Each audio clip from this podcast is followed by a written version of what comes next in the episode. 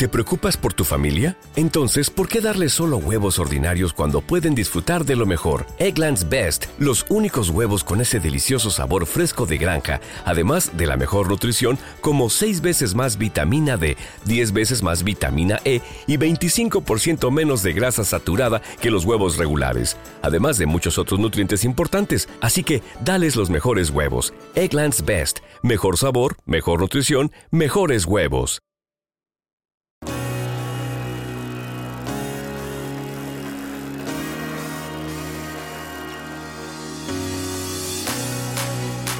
biciescapa.com, la tienda líder de ciclismo en España. Bienvenidos a Biciescapa Podcast, tu podcast de ciclismo. Presenta Joan Prats.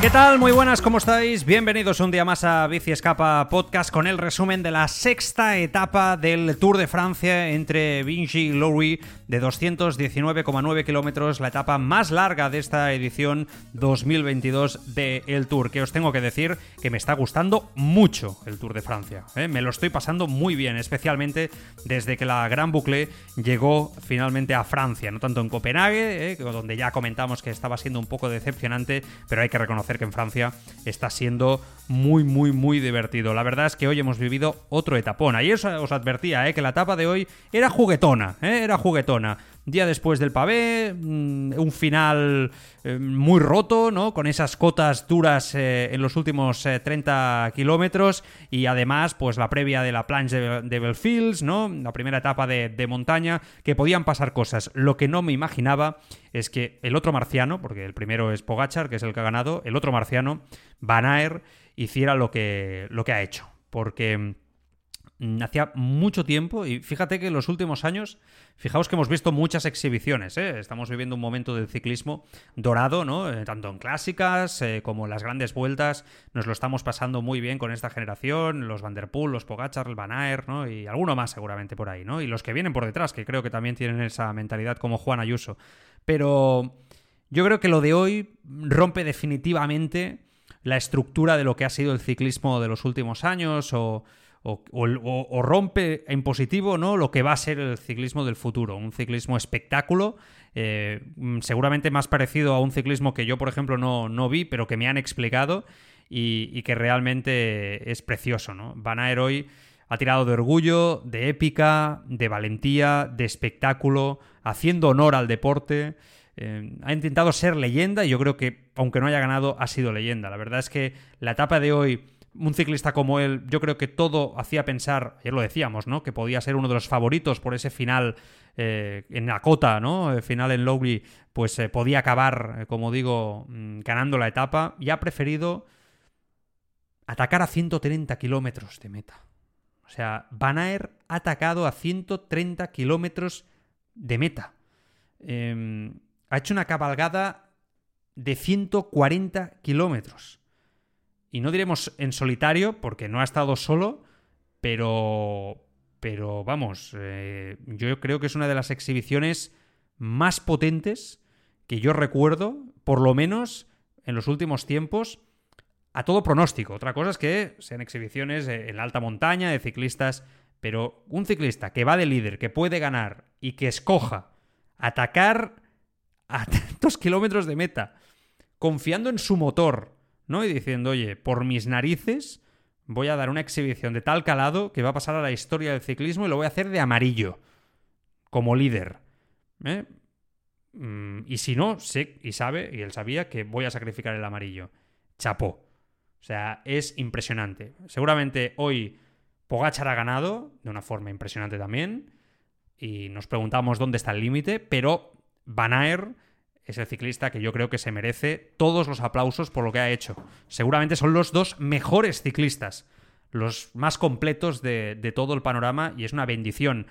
Se fue él, mm, atacó, eh, pero antes la fuga costó una barbaridad que se formara. La verdad es que hoy ha sido uno de esos días eh, que yo creo que todos intuían que la primera parte se iba a ir tranquilo y, y vamos, la fuga ha tardado bien, bien 70 kilómetros, 60, 70 kilómetros en, en, hacerse, o sea, una barbaridad. Han estado luchando, peleando, o sea, se ha ido muy rápido y yo creo que mañana va a ser esto una escabechina. Tan solo Simons, el excelente ciclista del, del Trek, y Fuxland, eh, han podido seguirle. Y el maillot amarillo, pues que, insisto, mmm, ha sido impresionante lo que ha hecho y a falta de 11 kilómetros ha sido cazado ya en solitario.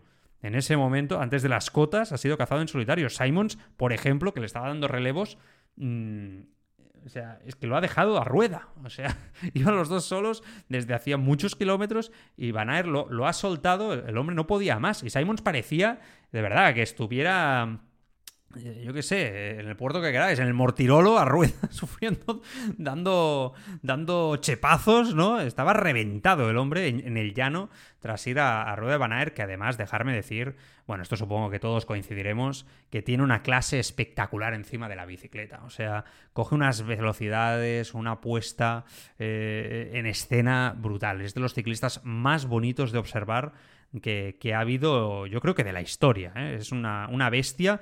Eh, la distancia ha llegado a ser de tres minutos y, pico y, realmente eh, han estado mucho rato que no bajaban de dos minutos. Les ha costado bajar del minuto. Se ha tenido que poner Pipo Gana. Yo recuerdo que ha sido el momento que Ineos ha puesto a Pipo Gana, que es un ciclista como él, ¿no? Un grandísimo rodador y que en ese terreno hace mucho daño, cuando ha conseguido ya reducir de, del minuto y a partir de ahí, como digo, a, falta de 11 kilómetros para la meta ha sido, ha sido cazado. Eh, y el susto a partir de aquí, pues eh, ha llegado ya para la parte final, porque esto ha sido la exhibición de Van Aert, que insisto, ha sido impresionante, pierde el liderato, y a partir de aquí nos teníamos que preguntar, bueno, ¿se van a mover los favoritos? sí o no, ¿no? Y yo creo que lo mejor de todo es que una etapa como hoy, de media montaña, con un final que quizá en otros tiempos pues eh, una fuga, ¿no? Eh, hubiera llegado perfectamente y los de la general no se han metido qué superclase tenemos en esta carrera, qué nivelazo de tour estamos teniendo, que los nombres que estaban disputando son los grandes nombres de la general, o sea, no nos engañemos. El susto, como digo, se lo han llevado cuando quedaban 9 kilómetros con una caída en la que aquí se ha visto involucrado uno de los candidatos a ganar el tour, mm, creo que decir esto teniendo Pogachar cada vez incluso mm, cuando me lo oigo a mí en voz alta me cuesta decirlo, ¿no? Que haya candidatos a ganar el Tour viendo Pogachar, pero bueno, sí, Blasov evidentemente estaba entre los eh, favoritos. Eh, le, ha costado una barbaridad conectar. Eh, el Bora eh, ha trabajado para intentar hacerlo, no lo han podido hacer y Blasov, ahora repasaremos tiempo, ha perdido tiempo en la penúltima cima de la Côte de Paul Ventoux, que ayer os decíamos que era esa tercera, ¿no? Eh, esa tercera categoría dura. Bueno, ahí Pogachar atacado, Villermoz iba por, por delante, ha pegado ya un latigazo que no ha surtido efecto, pero ha dejado ya tocado a Blasov. Hay que decir que Enric Mas en esa misma en ese mismo problema yo creo que ha sido una montonera más que otra cosa no eh, de Blasov que se ha quedado cortado más también se ha quedado cortado pero en, antes de la última cota sí que ha podido conectar sí que ha podido conectar Enric Mas. Y hay que decir mmm, hay que ser justos que muy bien Enric Mas. Y muy bien Movistar. Porque ha sabido parar en ese en ese momento a todo el equipo se han ordenado muy bien y ha llegado a, conectar como digo, antes de esa, de esa última cota de un kilómetro, prácticamente 1,6 kilómetros al, al 5%, eh, y que era la parte, la parte final. Eh, la verdad es que a Enric Mas le podría haber costado tranquilamente la, la carrera, o sea, mm, sus opciones, supongo de podium, que es de lo que estamos hablando, ¿no? Con Enric Mas, porque, porque es verdad que yo, yo creo que va a haber un grupito ahí que más allá de Pogachar van a estar todos, más allá seguramente de Pogachar y de Vingegaard, van a estar todos muy ajustados luchando precisamente por ese podio, ¿no? Y perder cualquier segundo te puede hacer mucho daño. Yo creo que Enric Mas hoy ha tenido una buena salvada, ¿eh? muy buena salvada. Él ha tenido piernas, yo creo que esto es evidente, porque si no tienes piernas mm, en ese tipo de terreno no neutralizas. Eh, ese tipo de terreno es muy complicado, muy jodido, dejarme decirlo.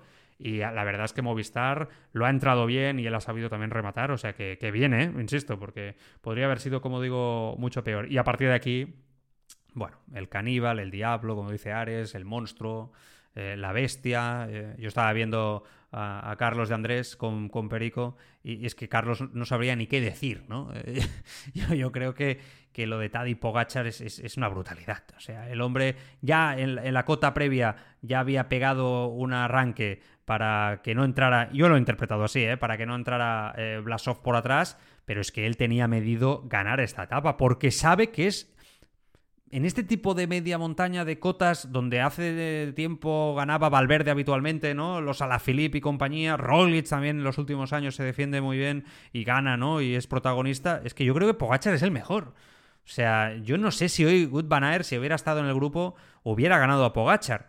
Eh, hubiera estado ahí ahí la cosa, ¿no? Entre Pogachar y, y Van seguramente teniendo en cuenta que Van Der Poel no, no está, se ha quedado muy atrás. Van Der Poel realmente ha dicho que él no se reconoce en la línea de salida hoy de meta, que está francamente mal y no entiende qué le pasa. Yo creo que lleva cargando ahí el, peso del giro que hizo. ¿no? No, no, tiene pinta de que Van Der Poel vaya a seguir demasiado en el Tour de Francia, ¿eh? pero bueno, esto es otro tema. Bueno, volviendo a Pogachar, que ha sido un, un sprint impresionante, o sea, que ha ganado eh, bueno, para empezar, Roglic ha sido el primero que ha lanzado el sprint. O sea, un detalle con Roglic, porque nos preguntábamos ayer el tema de, del hombro dislocado. Pues bueno, para empezar, eh, ha podido seguir en carrera y eso yo creo que es una muy buena noticia. Él mismo se colocó el hombro, según pude ver después de grabar el podcast ayer, algo que me parece impresionante en una etapa como, como la de ayer con el, con el pavé. Y, hoy se le, ha visto, se le ha visto bien. Yo creo que Roglic va a estar ahí en la carrera y va a luchar por, por el podium. Eh, y hoy ha lanzado el sprint, yo creo que también un poco con rabia por hacer honor, ¿no? Un poco a que Jumbo ha sido muy valiente, no sé si un poco suicida, ¿no? Como decimos en lo que ha hecho Good Van pero como he dicho al principio, pues eh, encantados, ¿no? De que vea el ciclismo de, esa, de esa manera, pero es que claro, ves a Roglic, que es un especialista y que seguramente, si no está Pogachar, este sprint lo hubiera ganado él, ¿no? Pero es que Pogachar le va a rueda y prácticamente Roglic le ha hecho de lanzador a, a Pogachar, que ha rematado hasta con dos metros de distancia, ¿no? Eh, sobre Michael Matthews, que es otro especialista, un hombre a priori más rápido, ¿no? Godú, que ha estado muy bien, que ya había salido al primer ataque de Pogachar a su rueda. Godú se, le está viendo muy bien al francés de Grupama, que a mí me gusta mucho Godú. Eh, bueno, pues Pogachar ha ganado y se ha colocado ya como líder del Tour de Francia. Yo creo que él ha pensado, tengo muy buenas piernas, de hecho lo ha dicho, se lo he leído en unas declaraciones al principio, al final de la, de la etapa, eh, y yo creo que él ha pensado, oye, pues ya que estoy, pues me pongo de líder ya, ¿no?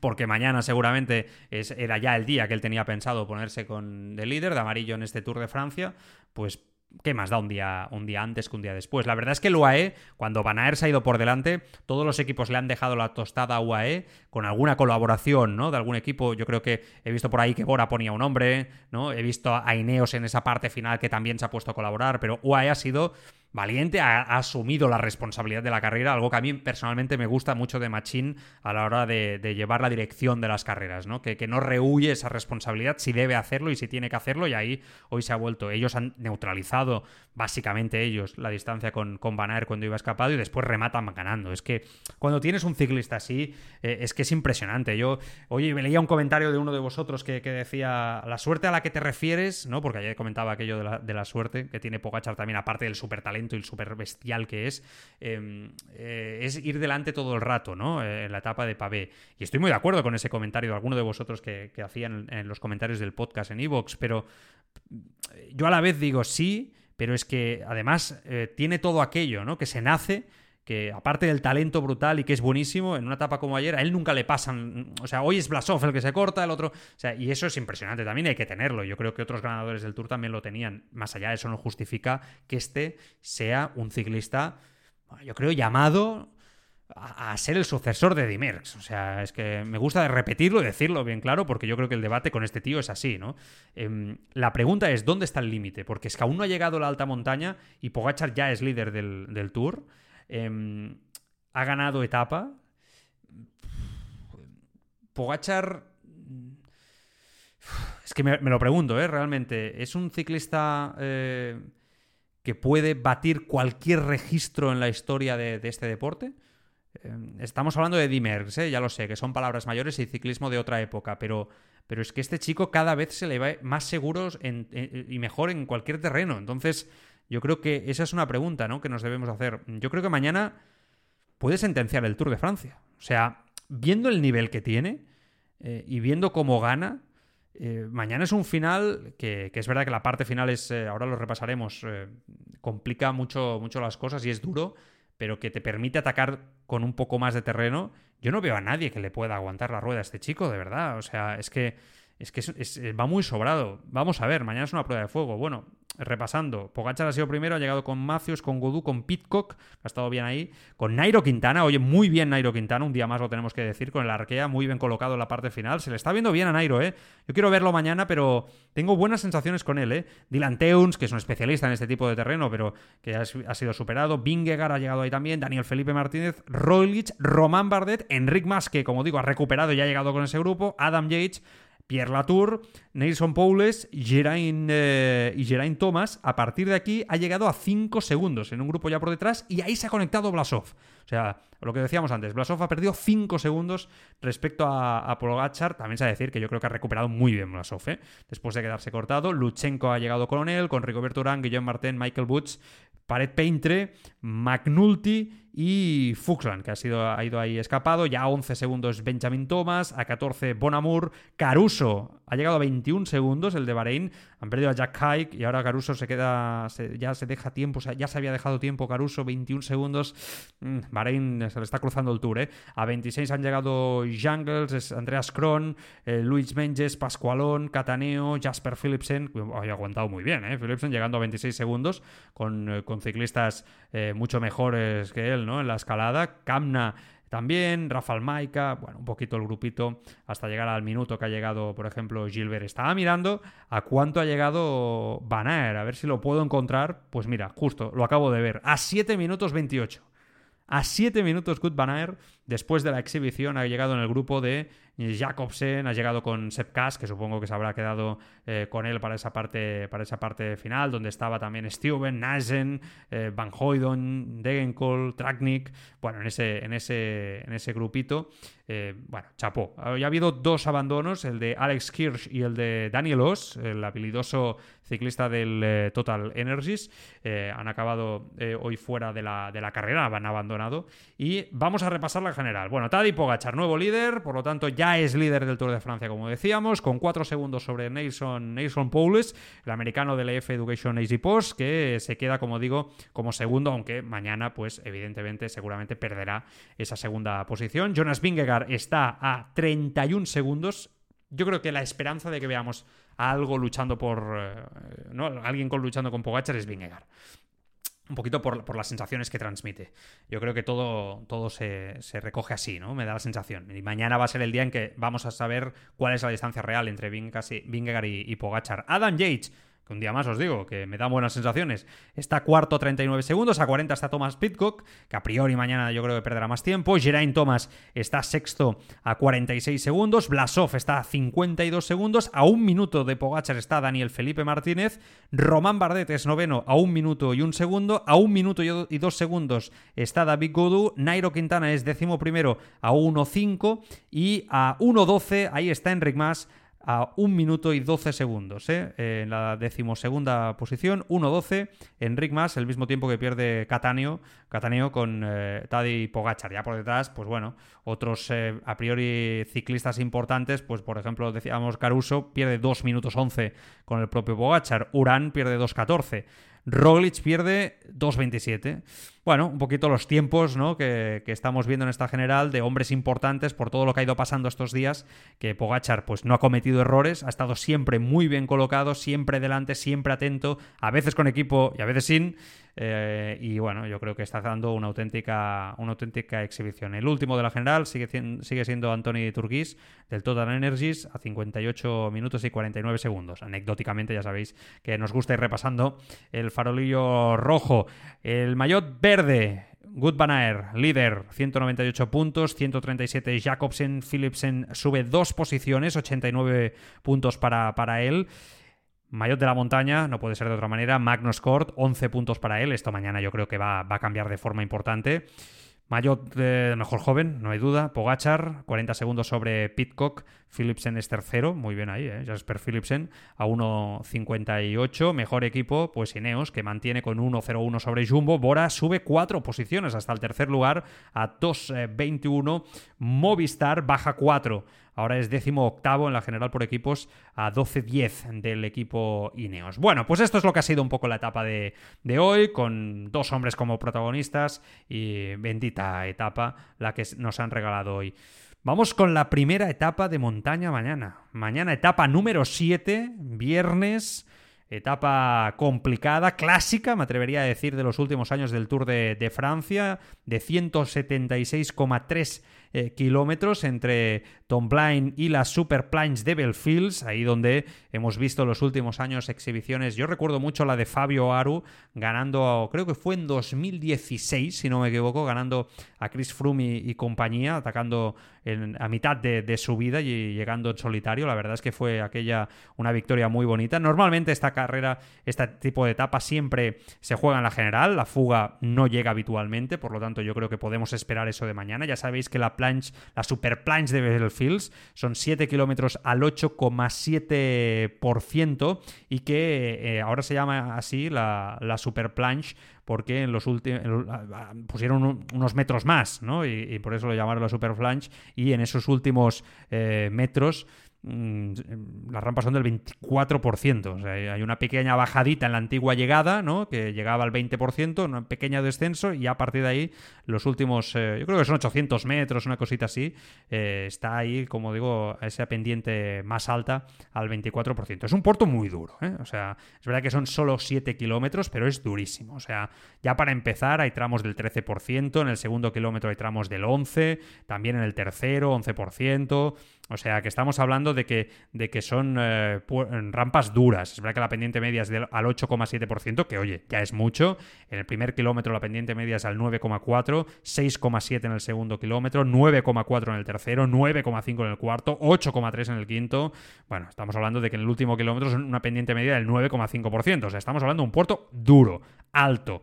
Eh, de los importantes, insisto, donde normalmente se espera al final para, para romper, pero yo creo que es un puerto que le va de maravilla a Tadej Pogacar. Nos preguntábamos si Van Aert ¿no? iba a aguantar el liderato hasta la planche de Belfields. Yo creía que sí, porque yo creo que podía superar ese puerto después de lo de hoy, evidentemente. La pregunta es, ¿Pogachar va a aumentar la distancia? Bueno, yo creo que le va mejor ese puerto a Pogachar de mañana que, que, a Vingegaard. Pero también es verdad que Jumbo yo lo veo con ganas de revolucionar la carrera, de hacer cositas, de cambiar las cosas.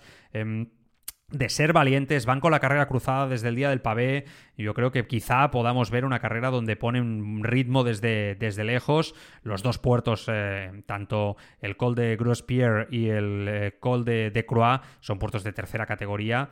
Eh, uno está en el kilómetro 107, el otro está en el kilómetro 136. el primero es de 3,1 kilómetros al 6,4 y el segundo son 3,3 kilómetros al 6,3%. Por lo tanto, no va a tener ningún tipo ¿no? de incidencia prácticamente en la, en la carrera, más allá de que haga pesar un poquito las, eh, las piernas. Por lo tanto, desenlace sin duda para la planche de, de Belfields. Por si os interesa para ver la carrera mañana, eh, a nivel de, horarios, para que más o menos lo tengáis, eh, lo tengáis claro, está previsto ¿no? empezar la, la planche alrededor, por lo que veo aquí, pues mira, el horario más aventurado es a las 5 menos 5 minutos. ¿Vale? La subida, para que os hagáis una, idea. Está prevista la, llegada más eh, aventurera, más, más rápido, ¿no? Del horario de la organización a las 5 eh, y 17 minutos. Eh, la llegada para que si mañana queréis disfrutar de, los kilómetros finales os lo podáis eh, poner, porque entiendo que hay mucha gente pues, que trabaja también ¿no? y nos escucha cada día en el podcast y que a veces eh, cuesta también encontrar ese momento para, para ver el final, ¿no? sobre todo en esta etapa tan marcada, con un final tan marcado de montaña como el de mañana. Vamos a disfrutar, ¿eh? me está encantando, ¿eh? os lo tengo que decir, este Tour de Francia, con Pogachar ahí siendo valiente, de momento una primera semana extraordinaria. Mañana lo comentamos, cuidaros mucho, un abrazo bien fuerte para todos, gracias como siempre por estar ahí.